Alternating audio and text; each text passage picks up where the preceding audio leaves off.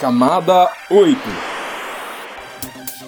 Olá, querido ouvinte, seja bem-vindo a mais um episódio do Camada 8, seu podcast sobre infraestrutura da internet, redes e tecnologia. Eu sou Eduardo Barazal Morales. Eu sou Antônio Marcos Moreiras. E eu sou o Thiago Jun Nakamura. E o tema do episódio de hoje é o RPKI, o Research Public Key Infrastructure, a infraestrutura de segurança que hoje é vinculada ao protocolo de roteamento da internet, o BGP. Mas antes de começar a nossa conversa, eu gostaria de pedir para todos se inscreverem nos canais das redes sociais do NickBR e que compartilhem esse episódio. Então vamos lá para o nosso bate-papo. Tiago, antes da gente falar de RPKI, acho que seria legal dar para o nosso ouvinte ali uma clareza de como funciona a internet. O que, que você tem a falar sobre isso? Então, obrigado, Eduardo. Né? Acho que é importante a gente ver um pouco como que a internet ela funciona antes da gente entender o por que, a gente precisa do RPKI. Né? Então, qual que é a questão que o RPKI ele tenta solucionar? Né? A internet ela funciona através de sistemas autônomos. Né? O que é um sistema autônomo? Seria, por exemplo, o provedor que você tem de internet na sua casa, né, seriam provedores de conteúdo, né, por exemplo, Google, Facebook, né, essas redes sociais, também costumam ser sistemas autônomos. Né, e a interconexão desses sistemas autônomos é o que a gente chama de internet.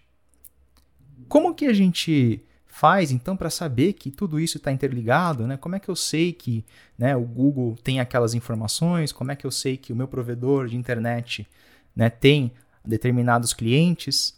Então, tudo isso é informado na internet através de um protocolo chamado BGP, né, que é o protocolo chamado Border Gateway Protocol. É que troca rotas né, entre os sistemas autônomos? Isso, né, exatamente. Porque basicamente na internet o que eu tenho é, são informações de rotas né, de, de determinados sistemas autônomos. Então, por exemplo, eu tenho o Google. O Google não fala né, quais são os serviços que ele disponibiliza na internet. Ele simplesmente publica no BGP quais são os endereços IPs que correspondem ao Google. É, o Tiago falou dessa publicação dos endereços IP por todos esses sistemas autônomos. Eu lembro bem da, do curso que vocês fizeram na última semana de capacitação e que o Eduardo comentou lá que o BGP era um protocolo fofoqueiro. Eu lembro bem disso porque tinha alguém no chat falando que a vizinha dele falava BGP o tempo todo. Mas, Eduardo, o, o que, que você pode falar para a gente em relação ao BGP? Ele é um protocolo que é, cuida da segurança na internet? Ele é seguro? Por que, que você disse lá no curso que ele é um protocolo fofoqueiro e saía vazando informação para tudo quanto é lado? Não, eu falei daquela forma para exemplificar né, que quando você divulga um prefixo para um sistema autônomo, aquele outro sistema autônomo ele tem que repassar aquele prefixo adiante para que aquela rota chegue até todos. Aí sim vai ter uma comunicação. Se você não tiver um caminho de comunicação, uh, o pacote não vai conseguir chegar a um determinado destino. Então, os sistemas autônomos eles têm que repassar as informações entre si. Então, o que eu digo é que é uma fofoca, né? Mas, como a gente já disse, cada um que conta um conto pode aumentar um ponto, né? Então, ele pode mexer na rota, na, no prefixo que está sendo anunciado e, de certa forma, assim, não tem uma grande validação né, no BGP. O BGP ele foi feito ali nos primórdios do começo da internet e se pensava muito mais na funcionalidade, né, de como você transmitir a informação para o seu vizinho, transmitir aquela rota para formar um caminho de comunicação. E não se pensava tanto em segurança, até porque a internet naquela época ali era muito inocente, né? O pessoal era uma conversa de doutores, né? O pessoal comenta, né? era conversa entre universidades, né? Não se pensava em explorar aquilo para prejudicar uma outra pessoa. Depois que ela cresceu, começou a surgir novos problemas. E aí que entra o RPKI, né, como um, uma solução de um problema que pode acontecer dentro do BGP. Né? Então é uma limitação do, inerente do protocolo, mas que o RPKI tenta dar uma ajudinha. Mas o que é RPKI, Moreiras? Calma, Eduardo, eu vou te fazer perguntas antes disso porque só comentando que nesse, nesses primórdios da internet, eu acho que isso vale para todos os protocolos que foram inventados, né? O próprio IP, o pessoal não, não tinha preocupação com segurança, o pessoal estava pesquisando ali a comutação de pacotes, pesquisando as possibilidades dessa rede e, e realmente não, não tiveram assim essa preocupação de porque não tinha e-commerce, não tinha banco, não tinha troca de mensagens, não tinha comércio eletrônico, né? Tinha, até me repetir aqui, mas não tinha nada disso que, que hoje traz os problemas de segurança para a gente. É, e se tivessem pensado, né, Moreiras, teriam feito o IPv4 com mais endereços, né? Aí não precisava nem do IPv6, fazia com 8 bilhões, 16 bilhões de endereços, não ficava só nos 4 bilhões, né? Pois é, é verdade isso daí. Mas, então, o, o, problema do BGP, Eduardo, no final das contas, qual que ele é? Além, ele é fofoqueiro, quer dizer, ele, ele, ele é, provê aí meios dessa informação ser propagada para os diversos sistemas autônomos, mas, no final das contas, onde que está o problema? Está no problema de um sistema autônomo poder alterar essas informações? Por que, que o BGP precisa de, agora de um protocolo novo para auxiliar ele na segurança? É, não é só um protocolo novo, né? É um sistema o RPKI, né? Tem um monte de coisas encaixadas, mas o problema em si que o RPKI, que é o que a gente quer discutir nesse episódio, soluciona é o começo da fofoca, né? Que alguém pode mentir sendo outra pessoa. Falar assim, esse daqui é o meu bloco, e na verdade é um bloco de uma outra pessoa, de um outro sistema autônomo. Então a gente quer eliminar o problema na origem, logo no começo. Tá? Na hora que todo mundo está no telefone sem fio, contando a fofoca de um para outro, para outro, para outro, não tem muito o que fazer, né? Mas se a gente conseguir eliminar o problema logo na origem, que aquele fofoqueiro que está contando a primeira fofoca não contar ela errada, a gente já evita um grande problema aqui na internet. Eu acho que você tocou num ponto bem importante aí, Eduardo. O RPKI, então, ele, ele vem para resolver um dos problemas de, de, vamos dizer assim, falta de segurança do BGP, não, não são todos. É isso, Tiago? Exato, né? O, o grande problema do BGP hoje é que se você dizer que você é um outro provedor e anunciar os blocos dele, né, se as pessoas não fizerem os filtros corretos, isso vai para a internet. Né? Então as pessoas aceitam e acreditam que você é um cara que, na verdade, você não é, né? Porque você está mentindo. É, mas não pense que isso daí é uma coisa ruim, né? Só porque ele soluciona um problema só, não soluciona todos os problemas. É o que nem você pensar na segurança da sua casa, né? Você está colocando ali a fechadura, está solucionando um problema, que é a porta de entrada da sua casa, né? Mas o bandido pode entrar pela janela, né? Existem outros problemas que você pode cuidar, mas não é porque ele pode entrar pela janela que você não vai cuidar da porta, não vai colocar fechadura lá na porta. Então, o RPKI ajuda bastante nesse sentido. É muito bom. Eu acho que é legal a gente lembrar que, tratando desse mesmo problema de segurança, a gente tem o Manners, que é o Mutually Agreed Norms for Routing Security, que é uma espécie de, vamos assim, normas de segurança feitas pela própria comunidade técnica da internet. É um projeto é, tocado aí pela Internet Society, por um conjunto grande de organizações, o próprio NICBR apoia esse projeto, e ele fala de várias ações para melhorar a segurança no roteamento, a segurança no BGP. Então, por exemplo, o Manners fala da gente fazer filtros no roteamento. Aquela, aquela história, um provedor eh, fornece trânsito IP para um outro provedor. Então, ele combina por e-mail, por carta, por telefone, sei lá, quais são os prefixos, né, o provedor que é cliente combina quais são os prefixos que ele vai anunciar naquele, é, naquela sessão BGP. E o provedor que está fornecendo o serviço filtra aquilo. E tem outros tipos de filtros que dá para fazer também. Tem os filtros de anti-spoofing, né, para evitar que é, um, um pacote seja forjado com um IP que não é de um determinado provedor. Tem a própria questão dos contatos de segurança, que parece um negócio muito, muito básico, né? Publicar um contato para receber informações ali de abuse ou qualquer outro tipo de informação de segurança e ter gente olhando aquele e-mail, aquele contato e tratando aquilo. E, inclusive, o RPKI. O RPKI faz parte dessas normas aí que são o, o Manners. Acho, Moreiras, que é legal de comentar, né? Que você falou do anti-spoofing, do filtros aí de roteamento. É que quando você fala filtros de roteamento, são filtros que a gente está aplicando ali no BGP.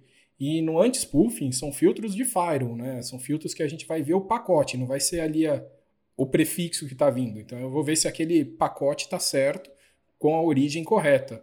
Né? Então são dois filtros diferentes. E o Manners, ele engloba ali mais de um problema. Mas o RPKI realmente faz parte do Manners. Exato, o Eduardo. Eu estava só ilustrando e mostrando que existem outras ações, como você disse, né? O RPKI é a fechadura da porta, mas a gente tem que colocar também a grade na janela, o alarme, é, sei lá em que lugar da casa, porque tem uma série de problemas de segurança para serem resolvidos. Né? Isso não tira a importância do RPKI de jeito nenhum, o fato dele resolver só uma parte dos problemas de segurança, mas ele, ele é muito importante como parte de um conjunto de, é, de melhorias, vamos dizer assim, em todo esse sistema de roteamento da internet. Teve uma fala, inclusive, do, do pessoal do CERT lá na semana de capacitação que eu achei muito engraçado, né, com relação à segurança. Que é importante você ter mais segurança do que o seu vizinho. Porque na hora que vier o hacker, ele vai ver assim, opa, aqui é muito difícil, eu vou para o vizinho. Então, é importante aplicar todas essas medidas aí no seu provedor. É, é bem verdade, né? E tem aquela história que a gente sempre comenta também, que é, essas boas boa parte dessas medidas de segurança também evitam que o seu próprio provedor seja usado por terceiros para é, é, fazer ataques, né? Para ser, ser usado como uma forma, vamos dizer assim, gratuita por, por um terceiro para amplificar um ataque de DDoS, esse tipo de coisa. Então, esse, a preocupação em si com a segurança e o conjunto completo de, de medidas de segurança aí, dados pela, pela Manners, é, as medidas de segurança que a gente ensina nos nossos cursos BCOP, elas são importantíssimas para a operação da internet, para a operação do, de cada provedor, para os negócios em si, para tudo andar bem. Mas, Tiago, o que é o RPKI? Então, lembrando só, né? Basicamente, o RPKI ele tenta solucionar né, um problema específico, que é essa questão da validação dessas rotas do BGP. Né? Então, se alguém está anunciando, falando, olha, é, eu sou um provedor X, né? Será que, como é que eu sei que esse anúncio realmente é o provedor X e é o anúncio correto, né? De verdade, eu não sei, né? Pelo BGP.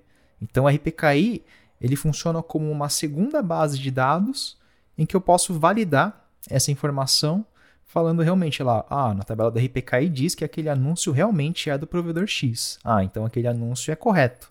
Ou não, né? Ele fala assim, não, aqui, aqui não né, tá falando que não é o provedor X, é o provedor Y, né? Então a informação está errada. Desculpa, acho que eu vou tentar ser um pouquinho ainda mais é, é preciso, Thiago.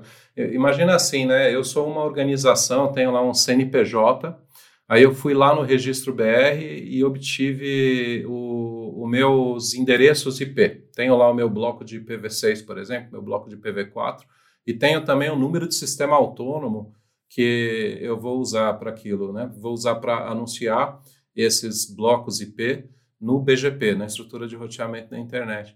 Então, o BGP é uma forma de eu que sou, vamos dizer, entre aspas, bem entre aspas, dono, sou responsável por esses blocos IP, eu falo, olha, o AS número tal tem permissão para anunciar na internet, na internet esses blocos IP. E daí fica, fica garantida a origem, né? fica garantido que quem originou aquele anúncio é de fato o responsável atual por aqueles blocos IP. É isso, não é? Isso, perfeito, né, Moreiras? A ideia do RPKI é justamente você conseguir né, validar essa origem dos anúncios e ver né, qual é, qual é o AS correspondente, quais são os prefixos que deveriam estar na tabela BGP. E acho que é legal de dizer também né, que você, como dono daquele prefixo, né, você pode botar no RPKI um outro sistema autônomo para utilizar aquele, aquela rota, né, para divulgar aquela rota. Não precisa ser só sobre o seu prefixo. Né, você pode passar aquilo para outra instituição. Mas acho que é legal também de ficar mais claro através de uma analogia, né? É como se você tivesse ali alguém certificando que aquilo lá tá certo, né? Então, se fosse fazer uma analogia aí com o mundo real, é como se fosse ali um cartório, né? É, você tem ali a sua assinatura, o cartório valida que aquela assinatura é realmente sua, que você fez, né? No RPKI é a mesma coisa, você vai ter ali o seu bloco e depois o sistema do RPKI vai dizer que realmente você era dono daquele bloco ou que você tinha o direito ali de utilizar aquele bloco para colocar uma rota no BGP. É, isso é a parte que vem do, do PKI, né, da sigla RPKI, que é o Public Key Infrastructure, que é essa estrutura de certificados. Então, tem um monte de certificados criptográficos nesse sistema do RPKI que vão funcionar como esse cartório que o Eduardo comentou. Então, É, e, e, quem que faz esse papel aí? Toda a estrutura de, do registro BR, do LACNIC, dos RIRS, eles têm essa cadeia de certificação, de certificados, e o, o provedor que, te, que, é, que é responsável pelos recursos, que é responsável pelos IPs, ele também vai emitir um certificado que vai ser assinado pelo certificado do registro, que vai ser assinado pelo certificado do LACNIC, que é, por sua vez, a raiz lá de certificação de toda a cadeia, e vai garantir que aquilo lá é verdade. Né, vai garantir que aquela informação é verdade. E isso é verificável. Quer dizer, o, o roteador lá na outra ponta, na hora que a gente estiver fazendo filtro naquele roteador, ele vai conseguir verificar que aquele sistema autônomo tem autorização para estar tá anunciando aquele determinado bloco IP com aquela determinada máscara de rede e que aquela autorização foi dada de fato pelo responsável é, pelo bloco IP. Acho legal também de comentar que o RPKI ele é formado de duas partes, né? Essa parte de publicação que você explicou, então você tem ali o seu registro do seu bloco, seja de PV4, de PV6, e você publica que você vai poder divulgar rotas daquele bloco. Né? E tem também a parte de validação, porque depois de publicada aquela informação, alguém precisa puxar ela e validar para ver se sua rota está com aquele carimbo, com aquela assinatura, falando que é seu mesmo, se ela está correta. E aí ele vai aceitar aquela rota ou não, né? Então são duas partes que é importante ficar claro aí para o pessoal, porque tem a parte de publicação e a parte de validação. Na parte de publicação, o Thiago falou bastante ali nos tutoriais, né? É com CRIO, não é, Thiago? Isso, né?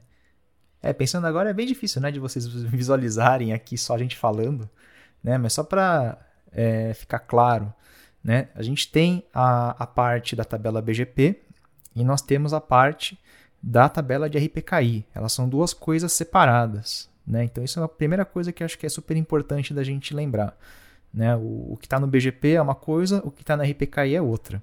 Né? No mundo ideal, as duas coisas deveriam bater, né? mas é justamente quando as coisas não batem né, que eu consigo ver o que está errado. Mas são sistemas é, separados. Né? Então, não é porque eu trabalho com tabela BGP que eu vou ter RPKI, não é porque eu tenho RPKI que vai estar tá na tabela BGP. Né? Então, acho que essa é a primeira coisa importante. E a segunda coisa também que é super importante é lembrar isso que o Eduardo comentou, né? O RPKI ele tem duas partes, né? A parte de publicação, que é eu cadastrar as minhas informações na tabela RPKI, e a parte da validação, né? Que aí sim eu vou cruzar os dados da tabela RPKI com a tabela BGP. Né? Então, essa publicação e essa validação ela é feita por softwares diferentes. Tá? Então, é uma coisa que a gente tem que pensar na hora que vai implementar isso na nossa rede.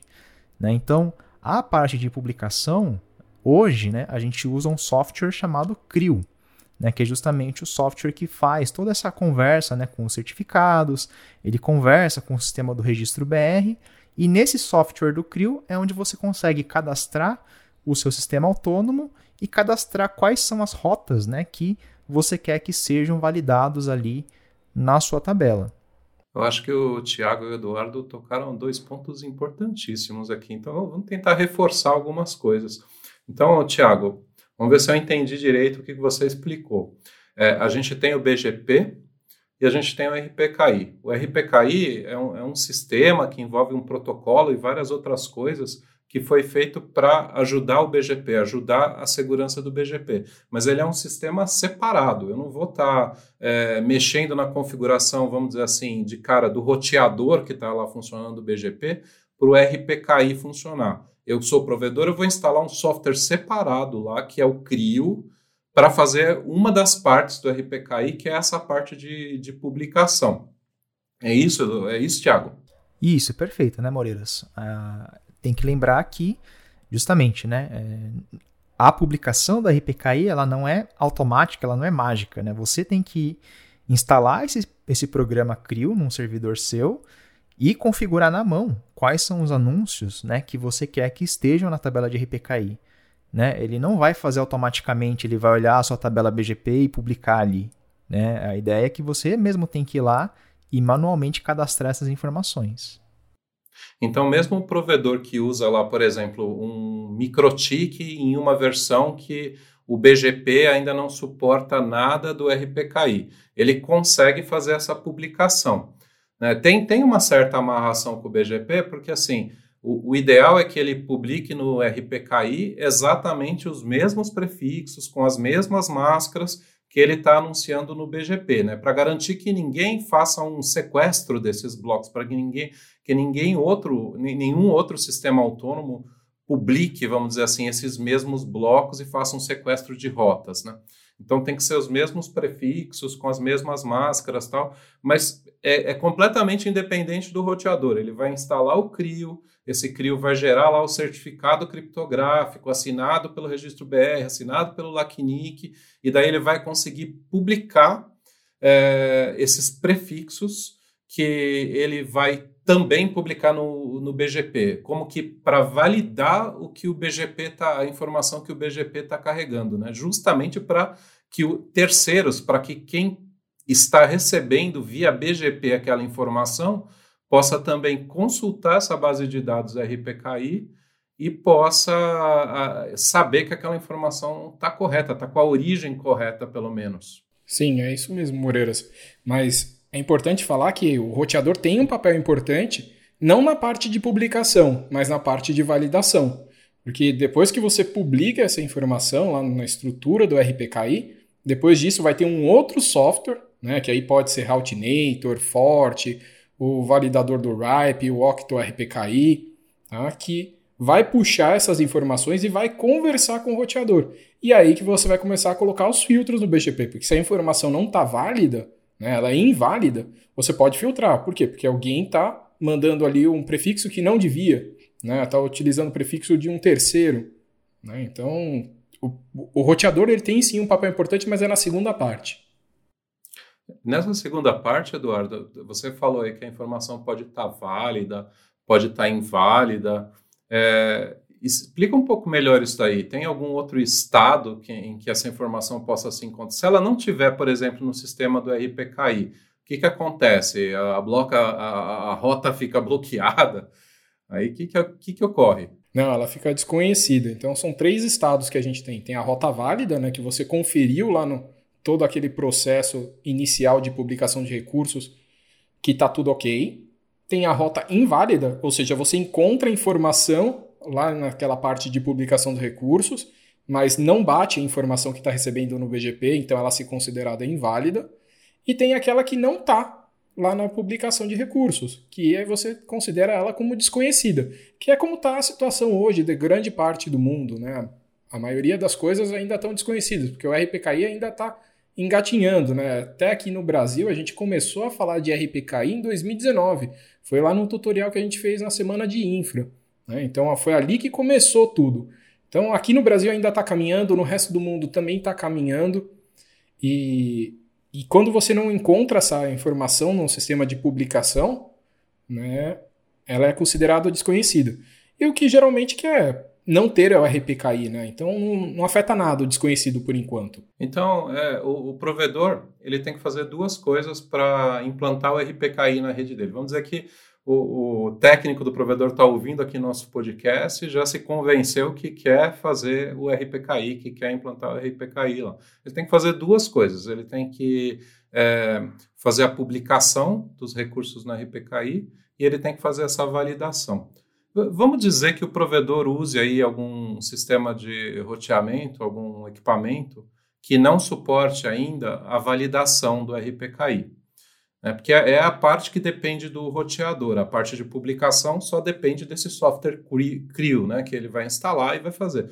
A parte de é, filtros no BGP depende também do roteador. Então, se o provedor tem um roteador que não suporta RPKI ainda, quer dizer que não adianta nada, ele tem que esperar, quando ele for trocar de roteador, aí ele começa a, a, mexer com RPKI, implantar RPKI, ou ele já pode fazer a primeira parte, depois ele faz a segunda, adianta alguma coisa para ele que, que você, você pode falar isso, disso para gente, Eduardo ou Tiago? Acho que é legal do Tiago falar dessa parte, até porque ele que mexeu bastante nas configurações aí nos tutoriais que a gente fez. No mundo ideal, né, a gente sempre quer que tudo seja feito. Né? Então, assim, o ideal é que o provedor sempre faça né, tanto a publicação quanto a validação.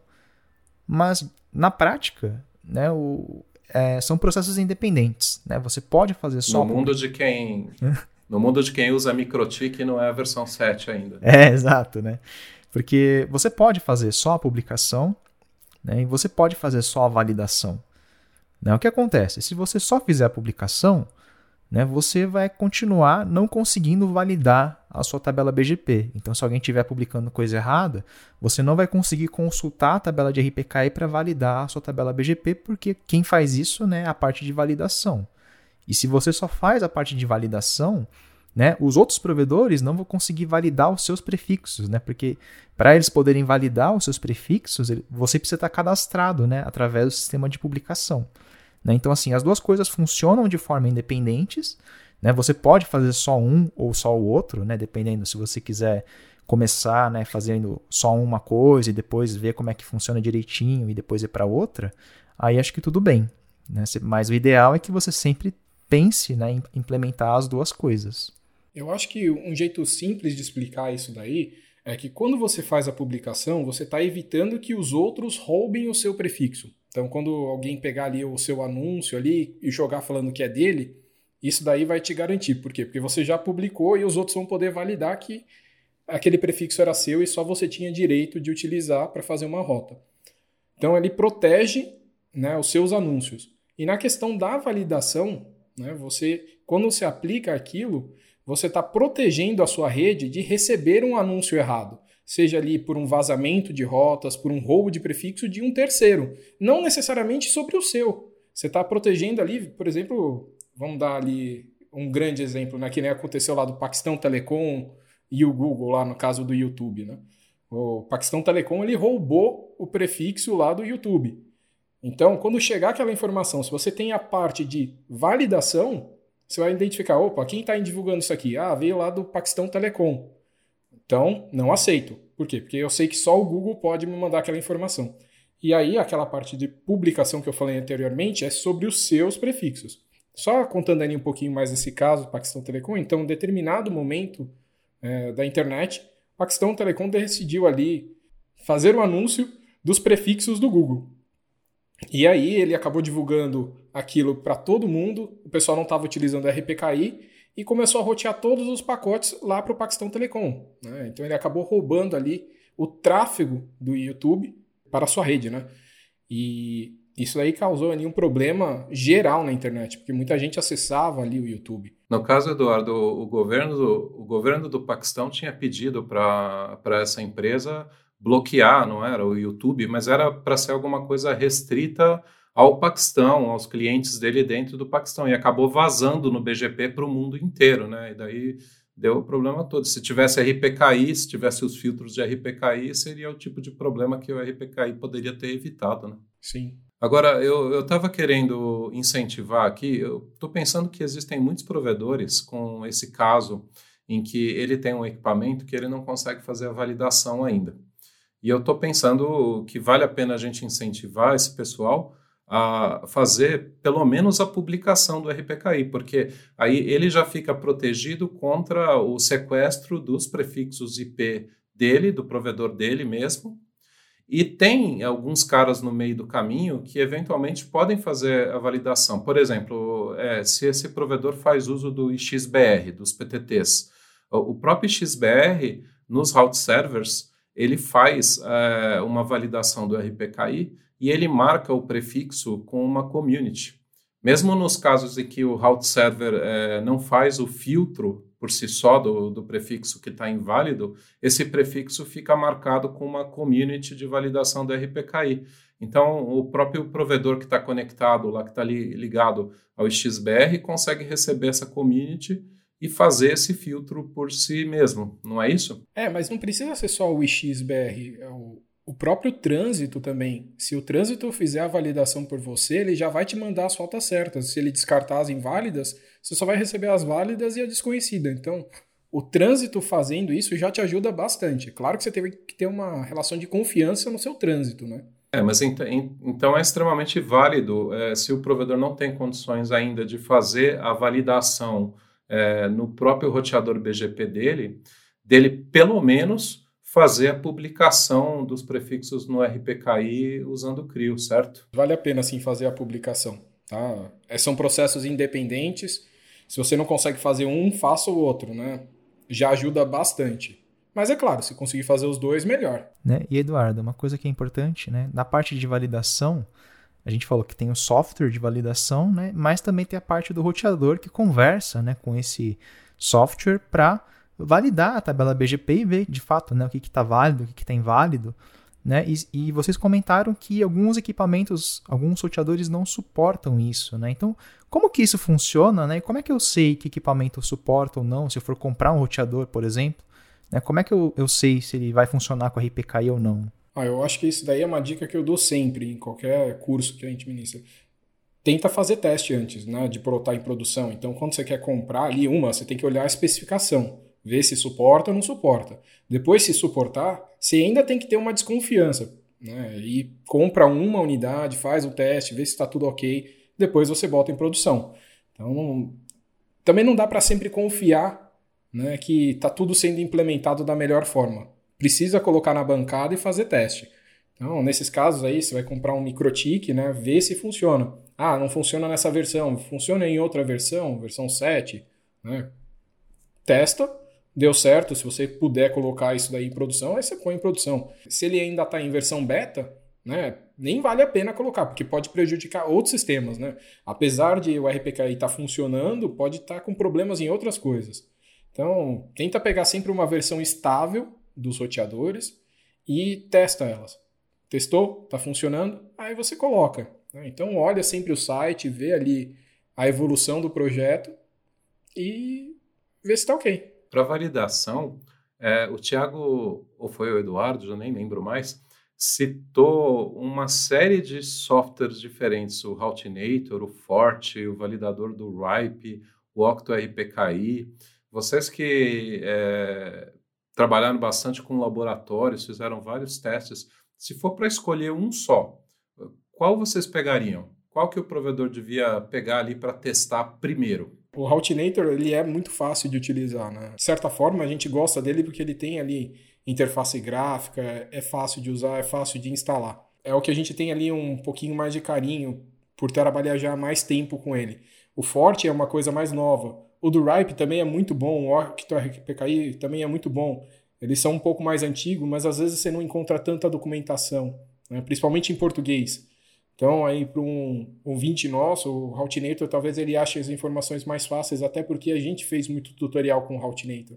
Então, para ele seguir ali e fazer essa parte de validação, eu acho que vai ficar mais fácil. Mas todos são bons e é legal de você não ficar só em um vendor, tá? ter mais de um. Por quê? Porque vai que surge uma atualização lá no Routinator que quebra tudo e aí você fica sem validação. Então, aí é legal você ter o forte como backup. Então, ter mais de um é muito interessante. Isso daí vai te dar uma redundância, uma robustez na sua rede. É, deu para entender então que é, as várias opções são fáceis de usar, as várias opções funcionam. É que às vezes o pessoal fica meio confuso quando a gente dá muita opção, a pessoa não sabe nem por onde começar, né? Então, se não souber nem por onde começar, começa ali pelo Routinator. Vai no Routinator que está tudo certo. Mas como o Eduardo falou, é, se quiser redundância, aí pode procurar uma das outras opções, por exemplo, o Forte, ou por exemplo, o validador do RIPE. E acho que uma dica, né, para a parte do roteador, né, se você quiser saber se ele funciona ou não com RPKI, às vezes né, na especificação não fica tão claro. Né? Uma das coisas que ajuda, né, o protocolo que o roteador usa para conversar com o validador chama protocolo RTR, né, que é RPKI to Router. Né? Então, é, procura na especificação do seu roteador se ele tem suporte a esse protocolo. Se ele tem suporte a RTR, provavelmente ele vai suportar o RPKI. Né? Então, às vezes não fica claro na especificação, serve aí de dica, né? Se você quiser ver se o seu equipamento tem suporte ou não. Bom, pessoal, acho que é legal também da gente comentar algumas perguntas que sempre vêm nos nossos tutoriais. Então, Thiago, quem pode usar o RPKI? Então isso é importante, né? O RPKI, tá? Não é, ah, eu tô aqui em casa, quero usar RPKI para ficar mais seguro, tá? Não dá, né? O RPKI ele só pode ser implementado pelos sistemas autônomos. E quem pode fazer o setup do RPKI no registro BR, Moreiras? Eu acho que a gente nem tinha falado dessa parte, né, Eduardo? Mas quando, a, quando o administrador é, o técnico do provedor está instalando o Creo, ele tem que ir lá no registro BR e, e fazer o setup de um certificado novo e tudo mais. Então, só o administrador do sistema autônomo registrado, vamos dizer assim, lá no site do Registro BR é que pode fazer isso. É quem tem o login do, de administração do AS lá no Registro BR. Acho que é também interessante a gente comentar, porque às vezes vem pergunta falando assim, eu posso usar o do LACNIC? Não, você tem que usar o do Registro BR. Se você é um sistema autônomo registrado aqui no Brasil, você tem que usar o do Registro BR. Mas vamos lá, Thiago. E se o meu servidor CRIO ficar fora do ar, serei prejudicado? Isso também é outra pergunta que é bem comum. Né? Na, na verdade, não. Né? Você não vai ser prejudicado, porque se o seu CRIO ficar fora do ar, uh, os seus anúncios né, da tabela RPKI eles vão deixar de existir, e aí é como se você não estivesse usando RPKI. Né? Então você passa de RPKI válido para RPKI desconhecido, né? que na prática é como se você não tivesse. Então não, você não vai ter né, blocos filtrados se o seu CRIO ficar fora do ar. É legal de comentar que nesse primeiro momento, o pessoal não está filtrando os desconhecidos. Mas quando a gente tiver 99% de gente utilizando o RPKI, vai ser uma prática filtrar o desconhecido, assim como o inválido. Mas por enquanto não vai afetar mesmo, como o Thiago falou. Mas no futuro, pessoal, quando todo mundo estiver utilizando, não tem que ser assim, é o último a mudar, né? Porque ser o último a mudar, você vai ficar com as rotas desconhecidas e vai ser filtrado. Hoje em dia, se o pessoal é, filtrasse quem, quem é desconhecido, ele filtraria a maior parte da tabela BGP, quebraria completamente a internet, né? Então, hoje seria uma péssima prática alguém filtrar quem está desconhecido. Então, não é uma preocupação séria isso do, do servidor CRIO ficar, vamos dizer assim, fora do ar. Mas, é, reforçando o que o Eduardo falou, no futuro isso pode mudar, isso pode a, a, a, boa prática pode ser diferente quando a gente tiver quase 100% ou 100% de implantação do RPKI na internet. É, hoje o que a gente tem visto é perto de uns 30% de adoção, está quase ali perto do IPv6, né? Mas quando virar lá perto de uns 90%, já tem que estar tá no desespero, porque pode realmente acontecer isso de filtrar sua rota que está desconhecida. Mas vamos lá. Posso gerenciar mais de um AS no CRIO, Thiago? Isso é uma limitação né, que o CRIO tem na interface é, gráfica. Se você usa na né, interface gráfica chamada Lagosta, você só pode gerenciar um único AS. Mas no CRIO mesmo você consegue gerenciar mais de um, só que para fazer isso você vai ter que fazer na configuração de interface gráfica. Mas é muito pesado rodar o CRIO e os validadores ali? Você que já fez instalação, Thiago? Olha, o CRIO e o validador, né, ele não precisa de muita configuração. Com, com 2 GB de RAM você já consegue, mas o ideal é sempre você consultar o, o site do, do fabricante, né, do desenvolvedor de software, e ver lá no site as especificações mínimas. Pode usar uma máquina virtual? E isso pode usar né, a máquina virtual, inclusive ele tem né, até a versão lá em, em, container, né, se você quiser já uma máquina pronta, né, eles até têm um serviço, acho, na AWS, que você já consegue é, pegar uma máquina já pronta, né, com o CRIO instalado, só para usar já.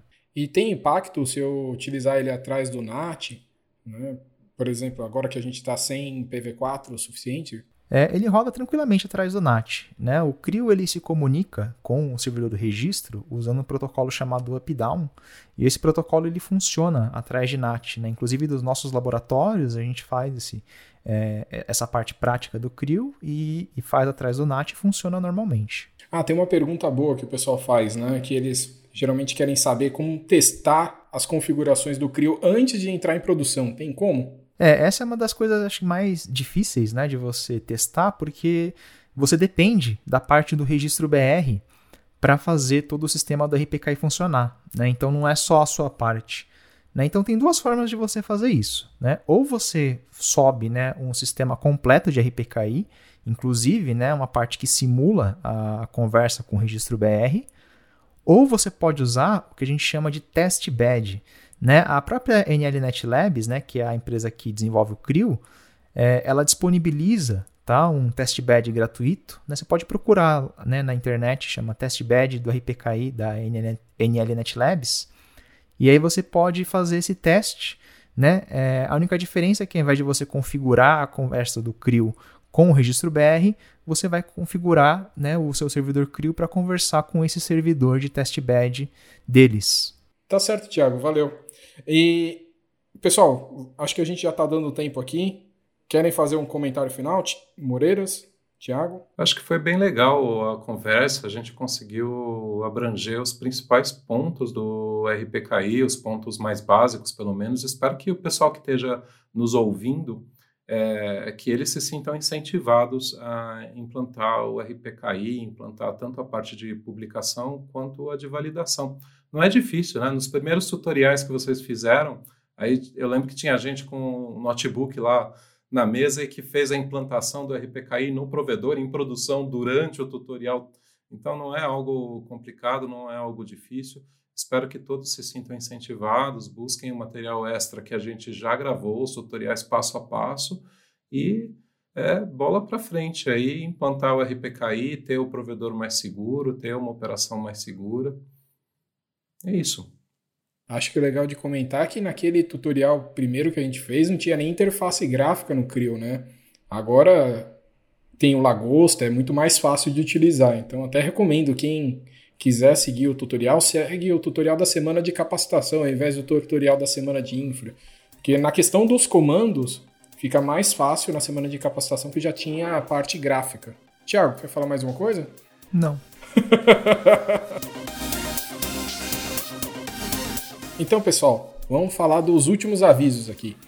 Temos o curso BCOP no dia 9 do 8, tá? então as inscrições já estão abertas, quem quiser pode se inscrever, o curso é gratuito. Temos também a live IPv6 Casos de Sucesso, no dia 4 de agosto de 2021, às 10 horas da manhã, como a gente sempre faz, 10 horas da manhã, horário de Brasília, terminando ali perto do meio-dia e meia. E gostaria de deixar aqui um pedido se vocês têm alguma sugestão, dúvida, um elogio, alguma crítica construtiva, manda e-mail para a gente no cursoseptro.nic.br. Sigam a gente nas redes sociais, como por exemplo arroba comunicbr no Twitter, arroba nickbr no Instagram, LinkedIn, Facebook e Telegram. Esperamos que você tenha gostado do episódio e qualquer problema é culpa da camada 8. Até a próxima. Tchau, pessoal. Até o próximo episódio. Até logo.